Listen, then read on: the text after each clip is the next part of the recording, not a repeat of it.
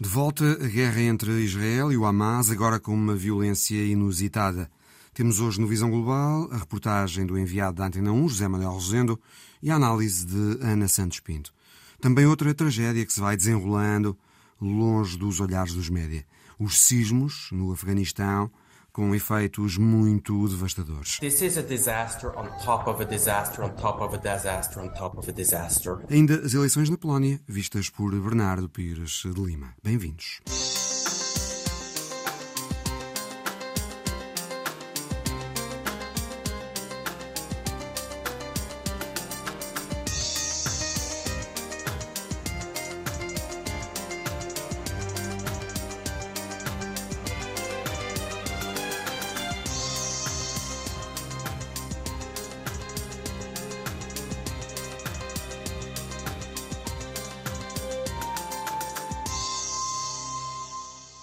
Convidámos hoje para o Visão Global Ana Santos Pinto, investigadora do Instituto Português de Relações Internacionais da Universidade Nova de Lisboa. Ana Santos Pinto foi esta semana designada pelo secretário-geral da NATO para presidir um grupo de peritos que irá apoiar a Aliança na revisão de abordagem ao seu flanco sul. É hum, a primeira vez que uma personalidade portuguesa lidera um grupo desta natureza na NATO. Ana Santos Pinto, boa tarde. Este grupo a que vai presidir o que é que este grupo vai fazer exatamente? Boa tarde. Este grupo vai procurar uh, consensualizar, desde logo, uh, um ponto de partida para serem apresentadas diferentes opções aos aliados, no contexto da Aliança Atlântica, sobre uma abordagem pragmática para uh, as oportunidades, obviamente também os riscos e ameaças que vêm do Sul. Riscos, uh, ameaças riscos, e possibilidades de cooperação. E possibilidades de cooperação, essencialmente no âmbito das parcerias. Uhum. A Declaração de Madrid consagra este pedido ao Secretário-Geral para olhar para o, o, flanco sul e refletir sobre o flanco sul, e foi isso que o secretário-geral da NATO uh, fez. Vai recorrer a um conjunto uh, de peritos de várias origens geográficas, de vários perfis, um, mas é neste sentido de peritos independentes, mais do que fazer um, uma avaliação do ambiente estratégico atual, é perceber aquilo que já está feito, aproveitar isso e, a partir daí, olhar para um conjunto de instrumentos, de parcerias, de ações de cooperação, ah, de relações ah, político-diplomáticas que a Aliança pode estabelecer com o Sul, mas muito em particular Norte África, Médio Oriente, Sahel. Essas são as uh, regiões uh, em particular que prioritárias porque são aquelas do flanco sul da NATO, a vizinhança mais próxima. A ideia, creio que é apresentar um relatório até abril de 2024, a tempo da próxima cimeira da NATO em Washington, em julho de uh, 2024. Certo. O grupo de trabalho apresenta um relatório ao secretário-geral. O secretário-geral submete esse relatório um, aos ministros dos negócios estrangeiros e depois, a partir daí, o conteúdo é negociado entre uh, os Estados aliados da, da, da NATO para ser uh, apresentado na Cimeira de Washington. Ana Santos Pinto especializou-se em assuntos do Médio Oriente. Vamos, portanto, naturalmente conversar detalhadamente sobre esta nova guerra no Médio Oriente que estalou muito sangrenta entre Israel e o Hamas. Mas primeiro eh, vamos ao encontro do enviado da 1 a Israel, José Manuel Rosendo. Zé, chegaste a Israel já quase há uma semana. Tens podido conversar com os israelitas nas aldeias, nas vilas, nas cidades. Qual é a tua impressão relativamente à forma como a população israelita, em geral, está a encarar a reação do governo ao que se está a passar? A reação das pessoas é é muito simples, digamos assim. Israel foi atacado. Tendo Israel sido atacado, o que importa, até porque o povo israelita, o povo judeu, tem esse instinto e essa necessidade que a história trouxe de sobrevivência, e, portanto, essa é a primeira reação. Israel está a ser atacado e, portanto, os israelitas unem-se nessa resposta. Tem o direito a defender-se. É, exatamente, é o, é o argumento de terem o direito a defender-se Portanto, aqui também temos que colocar e introduzir outro dado que é que os palestinianos têm o direito a defender-se da ocupação. Uhum. Ok, mas essa, pronto. Neste momento a questão é o ataque do Hamas. E aí o povo israelita está unido. Aliás, uma, uma das provas dessa união é também aquela que vem das lideranças políticas, em que foi formado um governo de unidade, em que o governo que estava em funções chamou uh, ao executivo alguns elementos da oposição, nomeadamente Benny Gantz, uhum. que é o líder de, do Partido da Unidade Nacional, o maior partido da oposição. E, portanto, há essa união. Todas as outras questões para já ficam adiadas e, portanto, é esse o espírito que se encontra nas pessoas. Muitas pessoas dizem que é preciso acabar com o Hamas. Há quem diga que é preciso limpar o, norte da cidade de Gaza, o norte da faixa de Gaza e a cidade de Gaza, e, portanto, há este espírito. É evidente que se recuarmos, se tivermos algum recuo em relação àquilo que está a acontecer neste momento, e falarmos mais aprofundadamente com outras pessoas, elas vão abordar o problema, o conflito israelo-palestiniano de uma outra forma, não tão radical como aquela que expressam agora neste momento de guerra. Mas creio, Zé, que eh, se foi enraizando na população israelita a ideia de que era possível conviver com a ameaça palestiniana a partir de Gaza com um mínimo de danos, ou seja, nomeadamente que o chamado Iron Dome de proteção de Israel contra os ataques do Hamas funcionava e assim era possível sempre minimizar danos. Agora aconteceu o que aconteceu. Isso não fará os israelitas sentirem-se menos seguros daqui em diante? Seguramente. Pelo menos neste momento, a, a, aquela confiança que os israelitas tinham nas forças de defesa caiu claramente. As próprias forças de defesa já admitiram que houve uma falha, vão fazer uma investigação mas eh, também não o vão fazer agora, porque agora lá está, o momento é de guerra, mas o que falhou não foi o Iron Dome, portanto, não foi, a, não foi a, a, o escudo antimíssil.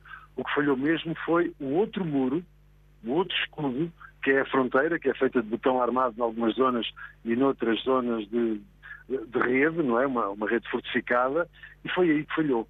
Hum. Ou seja, foi por aí que entraram os homens dos combatentes do Hamas, que depois atacaram todas as localidades vizinhas da, da, faixa de Gaza. Portanto, o ataque do Hamas apanhou de surpresa Israel e, por outro lado, é óbvio também que falhou alguma coisa no sistema de informação. E, portanto, tudo isto contribui para que, de facto, os israelitas, neste momento, tenham reduzido a confiança que tinham quer nas forças de segurança, quer nas agências de segurança interna e também externa. E o sentimento da população relativamente à forma como Israel tem privilegiado sempre conversar com a autoridade palestiniana na Cisjordânia, ostracizando pura e simplesmente o Hamas em Gaza.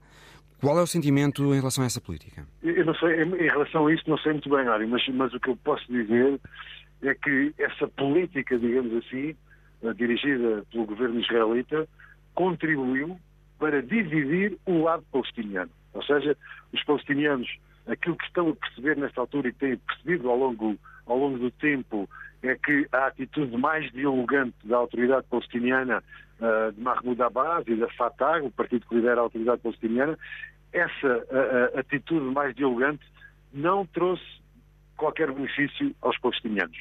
Ou seja, os palestinianos têm estado em permanente perda. Perda de território, perda de, enfim, de tudo e mais alguma coisa. Quem tem estado a ganhar é o lado israelita, que tem aumentado território, tem criado colonatos e, portanto, ao fazer isto, ao ter esta atitude com a autoridade palestiniana, cujo presidente Mahmoud Abbas também é muito criticado pelos próprios palestinianos e também está em grande crise de credibilidade. Praticamente eh, a maioria dos palestinianos já não acredita naquilo que diz Mahmoud Abbas. Isso faz com que os palestinianos se virem mais para o Hamas. E veja no Hamas o movimento que, Hamas exatamente, apesar das, das, atrocidades que possa ter cometido ou não, veja no Hamas o movimento que de algum modo enfrenta o poder de Israel, independentemente depois de poder haver pessoas e há palestinianos que não concordam uh, com aquilo que o Hamas fez, com aqueles atos, aquelas atitudes mais radicais de perseguir civis e de fazer civis reféns, uh, o facto do Hamas enfrentar de uma forma mais dura o governo de Israel leva a que tenha o apoio de alguns palestinianos. Temos aí agora, Zé, uma situação muitíssimo complicada do ponto de vista humanitário. A faixa de Gaza é sempre uma questão complicada uh, do ponto de vista humanitário. Basta pensarmos que são cerca de 2 milhões de pessoas e estão desde 2007, desde a altura que o Hamas tomou o poder em Gaza, desde essa altura que há um cerco à faixa de Gaza. Podem entrar alimentos, podem entrar medicamentos, mas, por exemplo, os materiais de construção civil, Israel limita muito essa entrada porque considera que muitos desses materiais vão servir uh, uh, o movimento islâmico Hamas. E, portanto, há sempre uma limitação. Israel, pontualmente, também dá licenças de trabalho a palestinianos para poderem sair da faixa de Gaza e trabalhar uh, em Israel. E, portanto, digamos que há uma situação mitigada, mas o que é certo é que se não fosse a ajuda da Agência das Nações Unidas para os Refugiados, estas pessoas teriam uma vida muito mais difícil. É a ONU que ainda lhes vai valendo. Há falta de tudo em Gaza. Uh, por exemplo, a própria água, dificilmente se arranja água potável, uma vez que as infraestruturas, por exemplo, dos esgotos, estão perfeitamente, estão completamente danificadas e, portanto, é todo um conjunto de dificuldades que estas pessoas enfrentam, sendo que a maior parte delas vive em grandes campos de refugiados. Agora, com este cerco total, como Israel impôs, em que não entra água, não há eletricidade, não há gás, não há alimentos, não há medicamentos, o sistema de saúde está praticamente a entrar em colapso, a única central elétrica já parou de funcionar e, portanto, antevê-se o drama que está para vir se não houver, de uma forma urgente, uma ajuda, corredores humanitários de ajuda para fazer chegar alimentos, para fazer chegar medicamentos e outros equipamentos médicos. É evidente tudo isto faz muita falta. E depois há outra questão, que é saber como é que estas pessoas ainda vão poder continuar em Gaza, depois de Israel já ter apelado para que os civis saiam da parte norte do território, onde vão ficar? Vão ficar concentrados só no sul e só no centro, sendo que a maior parte da população de Gaza vive no norte? ou vão poder sair para o Egito, coisa que o Egito até agora não autorizou. São questões que se colocam e uh, as Nações Unidas não se cansam de fazer, lançar os alertas, dizendo que estamos uh, à beira de uma situação de calamidade para além daquela tragédia enorme que a faixa de Gaza já está a conhecer. José Manuel Rosendo, enviado 1 a este conflito em curso, mais um, entre Israel e o Hamas. Obrigado, José. Ana Santos Pinto, Israel declarou guerra ao Hamas mobilizou mais 300 mil reservistas para combater o Hamas em Gaza. O governo diz que cada membro do Hamas é um homem morto. Mas o Hamas também terá uns 30 mil homens e agora evidenciou uma capacidade militar muito superior à das eh, várias guerras anteriores com Israel. Não será, portanto, fácil derrotar o Hamas, presume-se? Bom, uh, derrotar o Hamas do ponto de vista militar e estritamente operacional é certamente mais fácil do que erradicar, o, Hamas. erradicar o hum. Hamas enquanto movimento de, de, de, revolta. Aquilo que o Hamas, o Hamas é um movimento terrorista e a prova é que uh, uh, realizou um ataque absolutamente bárbaro com o objetivo de provocar o medo para um percurso político que está definido pelo Hamas. Isto é a definição de terrorismo.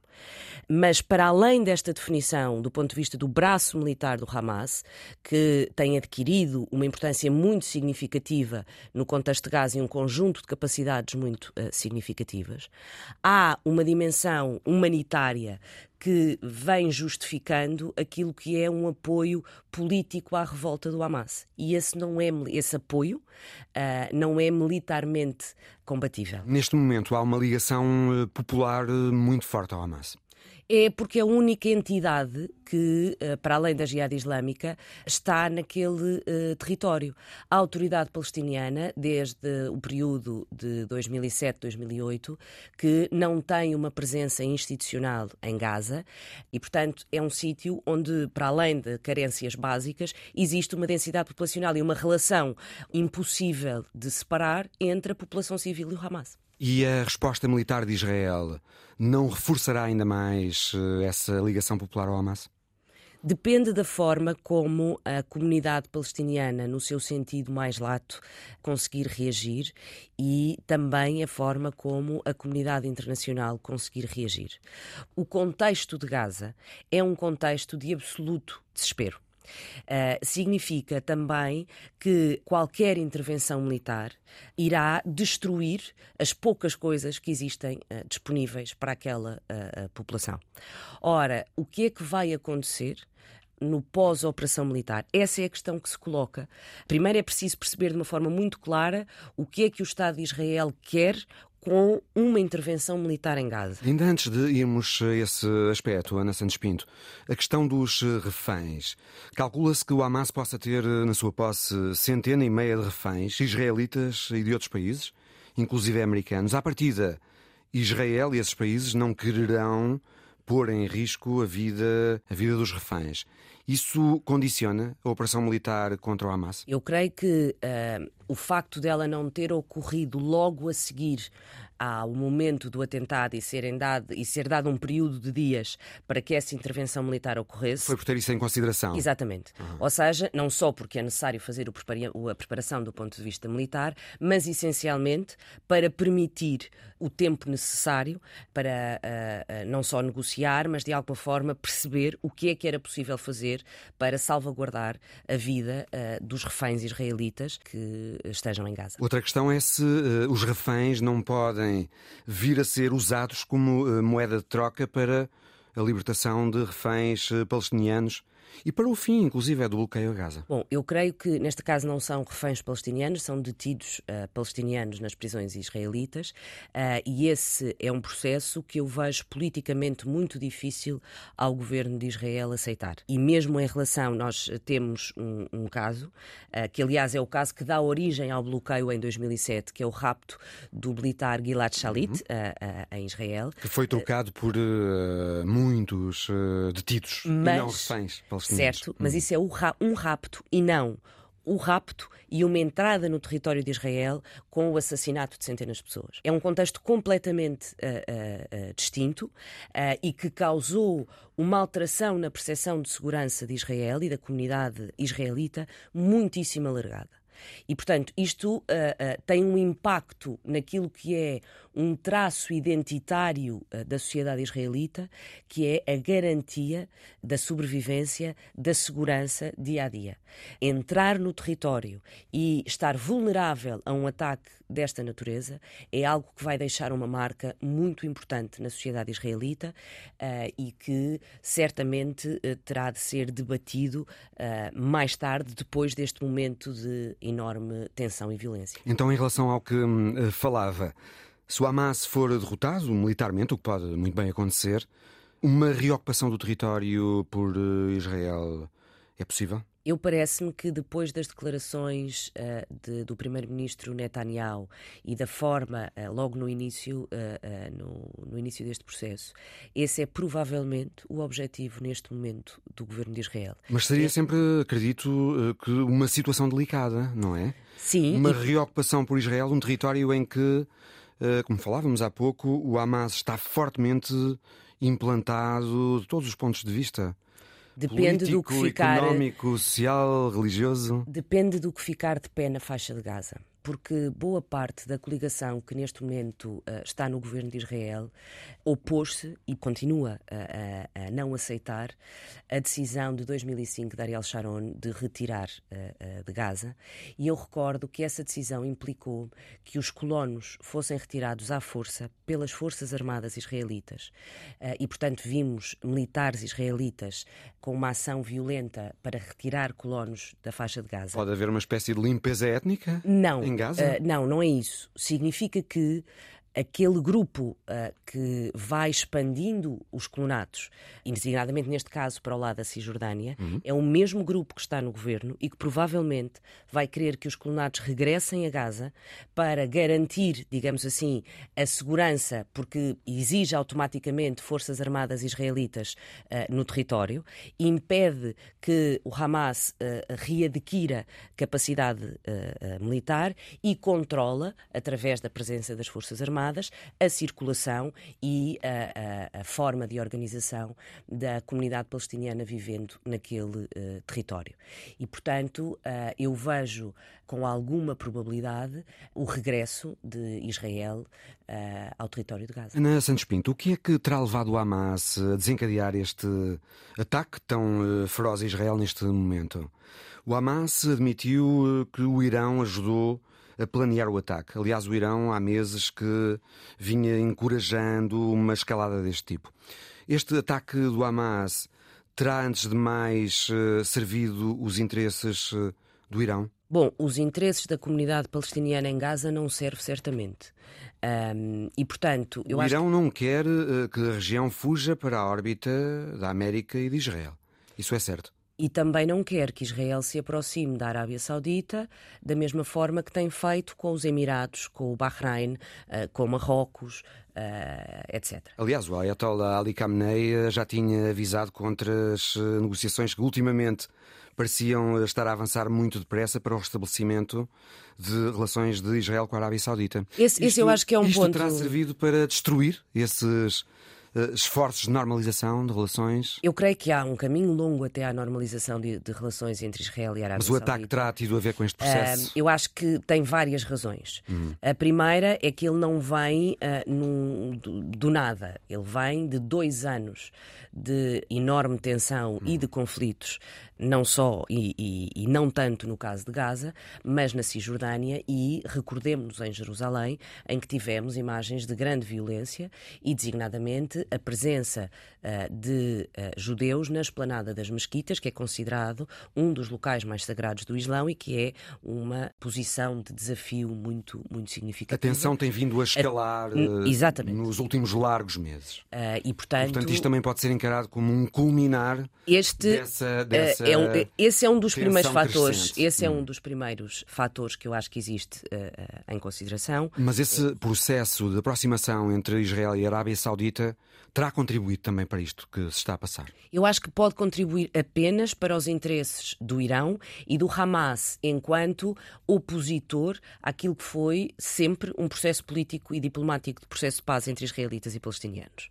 Posto de uma forma muito simples, um movimento uh, com o radicalismo e a utilização do ponto de vista militar como o Hamas olha para o governo de Israel e percebe não há qualquer capacidade de relação a não ser pelo ponto de vista militar uh, e pelo ponto de vista da violência e da força.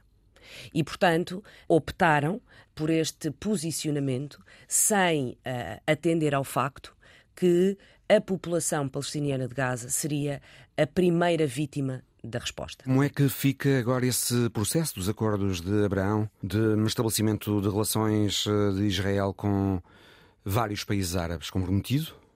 Eh, eu creio que depende, em primeiro lugar, daquilo que seja a forma e o resultado da operação de Israel em Gaza. Porque ficará dependendo. Mas já fica suspenso. Do ponto de vista das relações económicas, vamos ver. Hum. Eh, porque a base da, da aproximação uh, e o conteúdo mais significativo uh, do que decorre dos acordos de Abrão é essencialmente a cooperação do ponto de vista económico. E no momento de violência e de guerra é natural que as relações económicas diminuam, mas a ver como é que isto vai implicar não só do ponto de vista económico, teve um período de regularização uh, uh, e de intensidade muito importante uh, ao longo dos últimos anos, mas que tem naturalmente está dependente daquilo que é o processo político. E o processo político implica que reconheçamos que a causa palestiniana faz parte da agenda, digamos assim, também do ponto de vista internacional, não só de Estados, daquela região, mas do ponto de vista mais alargado. Ou seja, a questão palestiniana palestiniana é uma questão que está presente em toda a comunidade muçulmana, ultrapassa aquilo que é a área do Médio Oriente. E, Israel aqui... pode-se dizer que tem desvalorizado a questão palestiniana? Pode-se dizer que tem acreditado que é uma questão gerível, sem grandes baixas, e isso terá de mudar? Eu creio que Israel tem-se centrado essencialmente naquilo que é uh, o seu desenvolvimento interno, uh, aquela que é a sua coesão e forma de organização uh, social, percebendo que não existia um parceiro que garantisse a implementação de qualquer acordo, mas é importante pensarmos que o, o caminho que tem seguido o governo de Israel ao longo dos últimos 15 anos, não é um caminho claramente uh, uh, orientado para um processo de paz com os palestinianos. E o mundo? E o mundo também. Tem também de perceber que tem de hum, fazer mais? Ou fazer diferente? O mundo não tem resposta para este problema. E, e, a prova de que não tem resposta para este problema é que há 70 anos que temos este problema. Um... Só o ano passado houve mais resoluções nas Nações Unidas a condenar Israel do que uh, resoluções a condenarem a própria Rússia pelo que está acontecendo na Ucrânia. E a minha pergunta é qual ser... é o, resultado prático disso para a comunidade palestiniana. Não deixa de ser curioso isto, não é? E é exatamente isso que a comunidade palestiniana sente. É que não há uma capacidade de resposta e olhando para aquilo que temos hoje, não há lideranças disponíveis para fazer um processo e não há legitimidade dessas lideranças para implementar internamente um processo de paz. Porque Benjamin Netanyahu não acredita num processo de paz, não acredita naquilo que é a solução de dois Estados a viver lado a lado uh, em segurança e em paz. Uh, e internamente há um problema gravíssimo uh, no que diz respeito à autoridade palestiniana. É que este ataque do Hamas não é um ataque exclusivamente a Israel.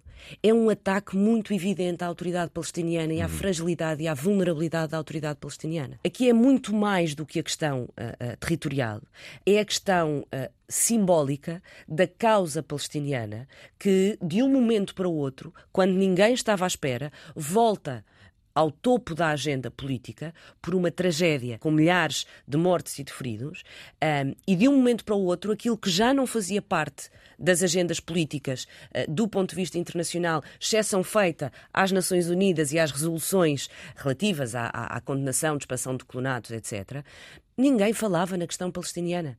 Ela estava no fim das agendas políticas quando sequer aparecia. E, portanto, uh, isto alerta-nos para casos que não são resolvidos ao longo da história e que não têm uma opção uh, do ponto de vista político que tenha reflexo no terreno, têm este tipo de consequências. Israel vai poder contar eh, com o importante apoio militar americano nesta guerra. Os Estados Unidos prometeram enviar eh, munições, navios de guerra, um porta-aviões, aviação de combate. O Reino Unido também já o fez, já prometeu um apoio militar musculado. Isto é, Ana Santos Pinto, não só um apoio direto a Israel, mas também a necessidade de prevenir ondas de choque na região?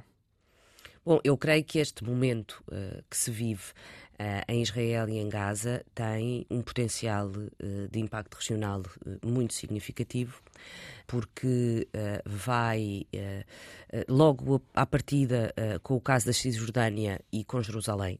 E Jerusalém é altamente sensível altamente sensível, não só para a, questão israelita e palestiniana, mas para a questão internacional. E esse é um ponto que eu acho que, que deve merecer toda a atenção uh, do ponto de vista político e diplomático. Um, em segundo lugar, o impacto no Líbano.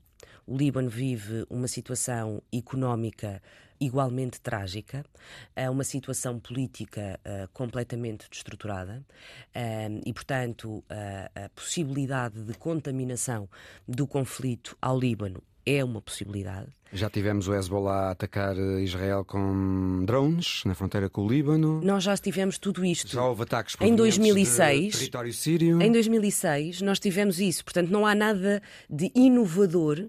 Nós já sabemos qual é a capacidade, hum. uh, com uma diferença. Em 2006, a Síria não estava no contexto em que está hoje, não existiam os acordos de, de, de Abrão uh, e não existia o bloqueio uh, de Israel e do Egito à faixa de Gaza. Portanto, Portanto há sempre este potencial sim, explosivo, não é? Há, há, há, um potencial de violência a lastrar uh, na região, mas há uma outra coisa que é muito importante para a comunidade internacional uh, e para, uh, em particular, os países ocidentais quando existiu uh, o conflito na Ucrânia, ficou muito claro a mensagem enviada por muitos países sobre os dois pesos e duas medidas. Uhum. Uh, e a forma como se reagia ao conflito e à violência. e eu acho que é necessário também terem atenção qual vai ser a resposta da comunidade internacional em relação a um conflito e à violência, porque isso pode significar abrir espaço para que não só a população palestiniana, mas se a violência alastrar de uma forma mais uh, lata, uh, não sejam protegidos aquilo que são os direitos mais fundamentais e a sobrevivência daquelas populações. Ana Santos Pinto, muito obrigado. Obrigada. Outra tragédia que se vai desenrolando, longe dos olhares dos média, os sismos no Afeganistão que fizeram mais de 2 mil mortos sobretudo mulheres, e de que se continuam a sentir os efeitos devastadores. O Programa Alimentar Mundial diz que tem fundos para acudir apenas 3 milhões entre os 50 milhões de afegãos que precisam de ajuda. Um porta-voz do programa diz que é um desastre em cima de um desastre em cima de um desastre. Rita Fernandes. É com as próprias mãos que um homem desenterra uma criança dos escombros.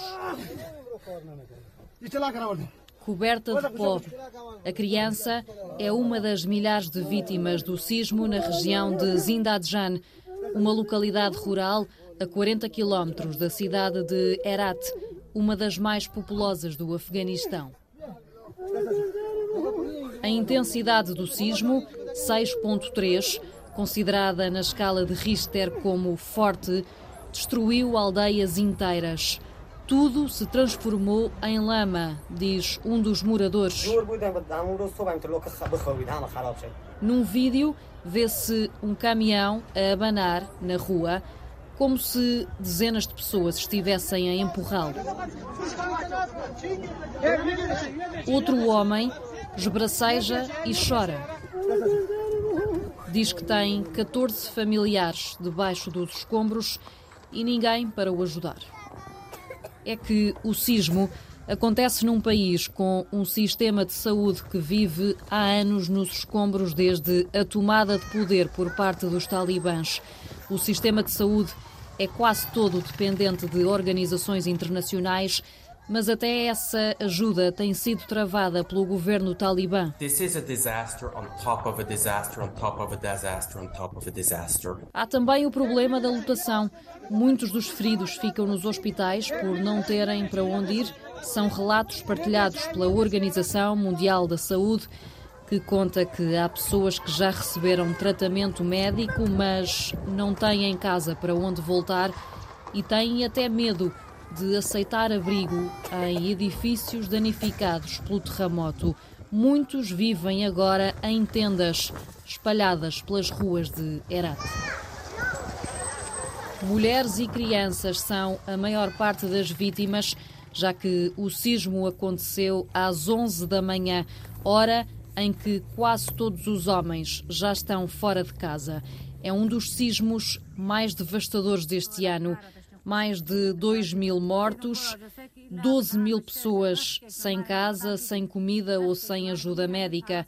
As contas são da Organização das Nações Unidas, que tem um trabalho cada vez mais difícil no Afeganistão. Um país com um longo historial de fortes terremotos e marcado pela destruição de décadas de guerra.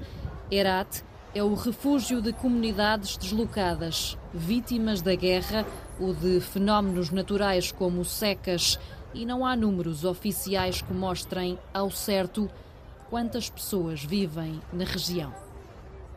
Um trabalho de Rita Fernandes. E as eleições na Polónia este domingo, o Partido da Lei e da Justiça, o PIS, de Jaroslav Kaczynski, da direita nacionalista, Enfrenta talvez o maior desafio ao seu poder no país nos últimos anos. Tem como principal adversário a coligação cívica liberal de Donald Tusk. Bernardo Pires de Lima, boa tarde. É difícil antever o resultado eleitoral na Polónia, que está muito dividida. Ainda assim, o que parece mais provável é o PIS vencer novamente, embora com menos votos que em 2019, e longe de uma maioria para governar. Será? o PIS não, não governa sozinho. O PIS já governa apoiado por um partido mais radical, que vai também, como todos os partidos pequenos e radicais, fazendo valer essa, essa capacidade diferenciadora para assegurar a, a maioria, exigindo uh, também ele a maior radicalização do maior partido da coligação. Neste caso, eleitoral ou pré-eleitoral, nós o que temos aqui são coligações à direita e à esquerda de vários partidos, sendo o PIS o maior da coligação de direita estava há mais eh, partidos à direita, mais radicais ainda, portanto é uma, é uma direita hiper uh, radicalizada, sendo que a grande figura, e sim com alguma margem ainda de, de vantagem nas sondagens, embora se perceba que é uma eleição mais competitiva do que as anteriores, é uma sociedade bastante mais dividida uh, nas suas abordagens e é uma campanha profundamente radicalizada com uma série de fatores extra-realidade polaca a imiscuir-se uh, nos ataques, sobretudo à, ao líder da oposição, chamemos assim, ao antigo primeiro-ministro uh, Donald Tusk. Falas de uma sociedade dividida, dividida uh, Bernardo, entre um eleitorado urbano, liberal, jovem, que vota tendencialmente Tusk, e um eleitorado rural mais idoso que apoia o PIS, em traços largos, será assim? Mais ou menos isso. E isso, quer dizer, é a base de legitimação uh, de um certo conservador, um certo não, um hiperconservadorismo de costumes, numa maior vulnerabilidade à manipulação de informação e à uh, concentração de poder. Uh, no caso polaco, há um fator também agregador, no sentido em que o poder da Polónia, o tamanho da Polónia, uh, e também a governação do Donald Tusk nos anos da crise financeira são alvo de grande, digamos, narrativa por parte do governo, no sentido de dizer que em Bruxelas, em Berlim e em Paris estão uh, políticos que querem condicionar as livres opções internas da Polónia.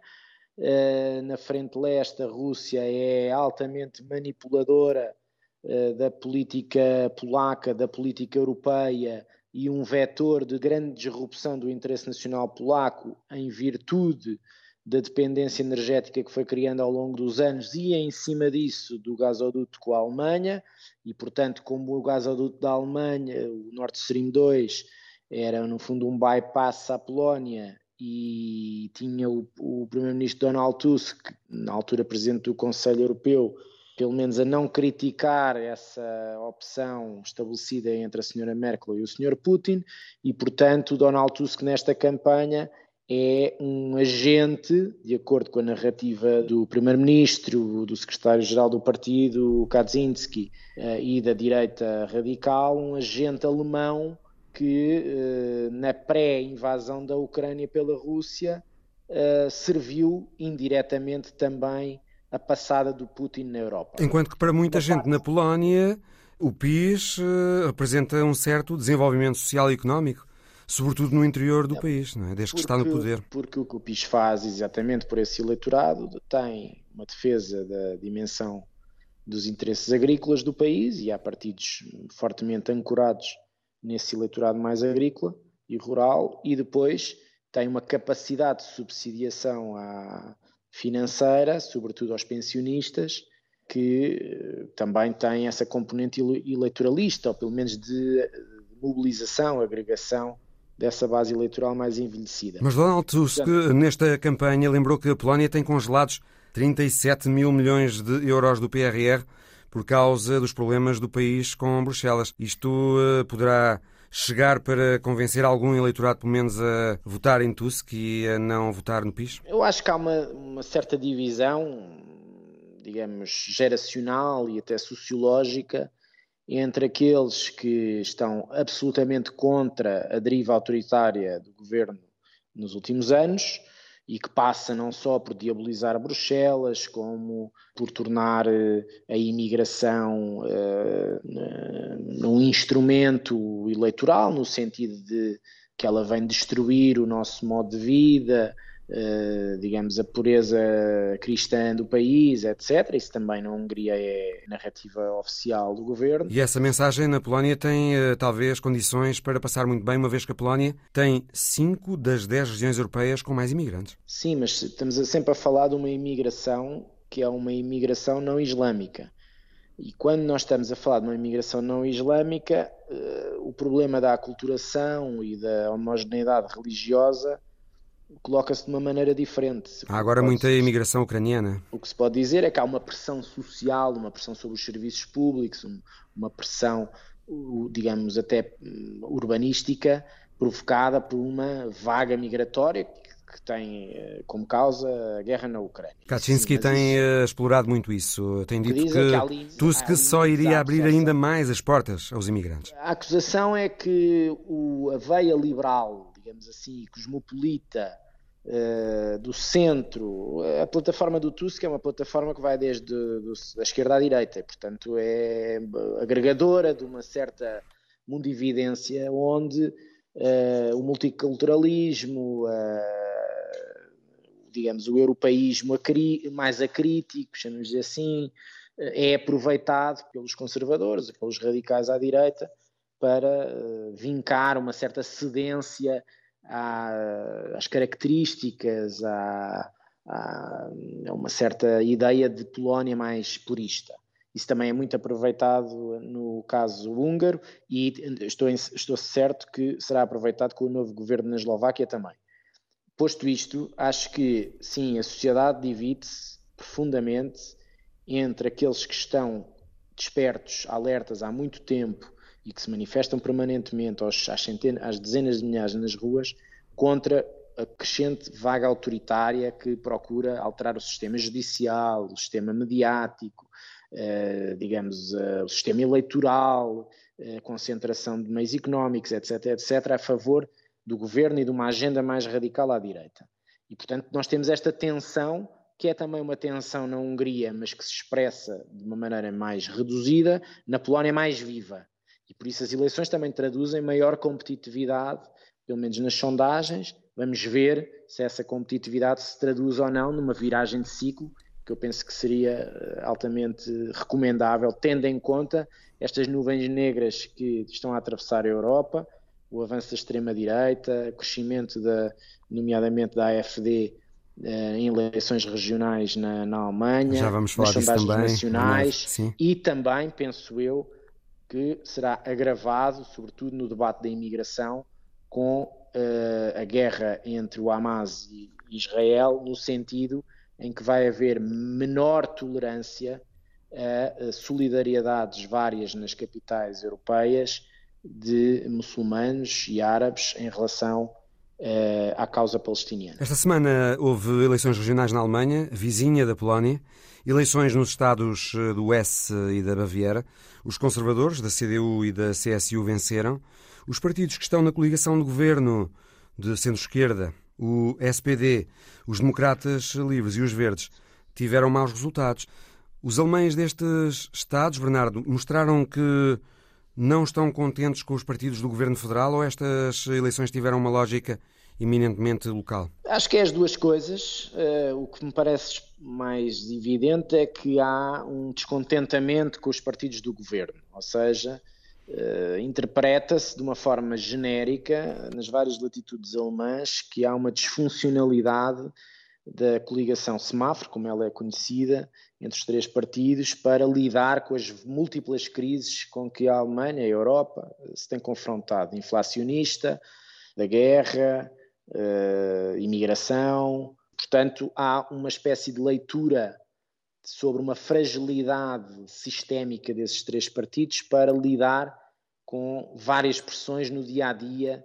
Não são só pressões geopolíticas, são pressões geopolíticas que se traduzem na perda de, uh, do aumento de custo de vida, do, da perda das condições uh, minimamente aceitáveis para fazer face a esse custo de vida, não só da classe mais baixa, mas também da classe média, e uh, traduz uh, esse descontentamento num partido, uh, AFD, que nas suas várias vidas, nas suas várias metamorfoses, vai sendo depositário desse descontentamento. Já agora, Bernardo, a nacionalista, a AFD, ficou em segundo lugar nas duas eleições.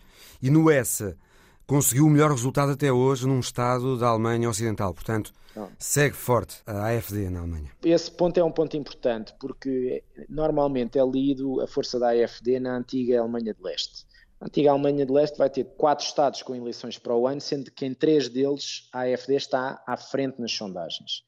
Portanto, aí pode traduzir já uma lógica de crescimento sustentado ao longo dos últimos anos. Nos Estados da Alemanha Ocidental, da antiga Alemanha Ocidental, é relativamente eh, novo que seja tão competitiva, mesmo não depois não tendo capacidade para governar estadualmente, mas pelo menos é depositária de um voto crescente de protesto e alarga geograficamente a sua influência. Influência nos mídias, influência na agenda local, influência, eh, digamos, na pressão que cria sobre as soluções do governo, etc, etc, etc. Isso acho que é um caminho que está perigosamente a ser trilhado, que tem, evidentemente, uma componente de grande solidariedade com Moscovo, isso é nítido há muito tempo, e portanto é um partido suscetível de alterar completamente o posicionamento alemão na guerra e na política europeia, com solidariedades várias uh, ao longo da Europa, inclusivamente em Portugal, uma vez que faz família política com o Chega. Portanto, eu acho que isto é suficientemente perigoso. Nós estamos a. É bom que pensemos que, para além das eleições legislativas em vários países europeus que ocorrerão para o ano, haverá eleições locais, haverá uh, eleições estaduais na Alemanha, como eu disse, e haverá uma eleição para o Parlamento Europeu que muita gente desvaloriza, mas que é normalmente um barómetro de grande castigo aos governos em funções e normalmente os partidos radicais tendem a ter grandes resultados aí. Recordo que, por exemplo, o UKIP, antes do referendo do Brexit em 2016, vence as eleições europeias. A Frente Nacional já venceu pelo menos duas eleições europeias em França e vamos ver noutros países como é que a direita radical ou a extrema-direita se comporta neste caldo político, geopolítico, até esse barómetro que são as europeias de junho do ano que vem. Bernardo Pires eh, Lima. Obrigado, Bernardo. Obrigado. Um cão, presidente de Câmara, é possível? É a história da semana de Alice Vilaça. Mayor Max III tem quatro patas, é um Golden Retriever, é presidente da Câmara Municipal e gosta de mastigar gravatas. Max III é o sucessor de Max I e Max II, os últimos presidentes da Câmara de Idlewild, uma cidade norte-americana no estado da Califórnia. Esta situação curiosa e atípica torna a cidade de Idlewild única. Não tem qualquer outro político, pois é considerada uma região não incorporada, ou seja, não pertence a nenhum município. Conta ao jornal The Guardian que a saga dos presidentes de quatro patas de Idlewild começou em 2012 quando um grupo de resgate de animais locais decidiu realizar uma eleição exclusiva para não humanos, de modo a arrecadar fundos. Candidataram-se à presidência 14 cães e dois gatos.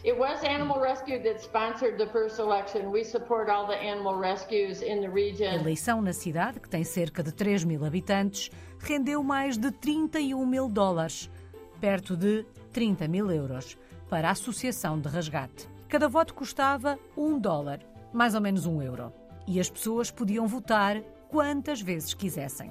Mueller e o marido passaram um cheque de 20 mil dólares, aproximadamente 19 mil euros. E foi assim que Max I chegou ao poder. Os moradores de Idlewild concordaram que os presidentes da Câmara deveriam ter mandatos vitalícios e que o gabinete de presidente funcionaria essencialmente como uma monarquia. Max II foi presidente da cidade durante nove anos e dois meses. Depois da morte, o seguinte na linhagem, Mayor Max III, tomou posse a 10 de dezembro de 2022. Apesar da tenra idade e da falta de experiência política, imediatamente começou a trabalhar.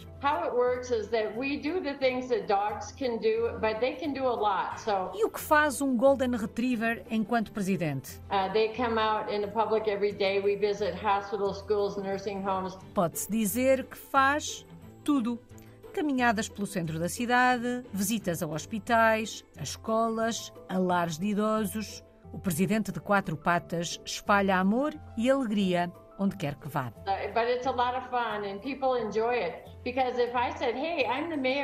Mas Max III não está sozinho. Na equipa tem como vice-presidente de quatro patas Middle, um outro cão de raça Golden Retriever, e como chefe de gabinete tem Phyllis Muller, uma mulher de 72 anos, também conhecida por ser a dona de Max III. O governo canino de Idlewild já atraiu a atenção internacional em publicações como o jornal britânico The Guardian. O presidente Max, cujo nome completo é Maximus Mighty Dog Muller III, tem um site, uma menção na Wikipédia e redes sociais. Okay, these are the mayors learning how to shake. They say they love you. Come to Idlewild and don't forget to mark your calendar for their birthday party, September 7, 2024. O Visão Global volta para a semana. Até lá.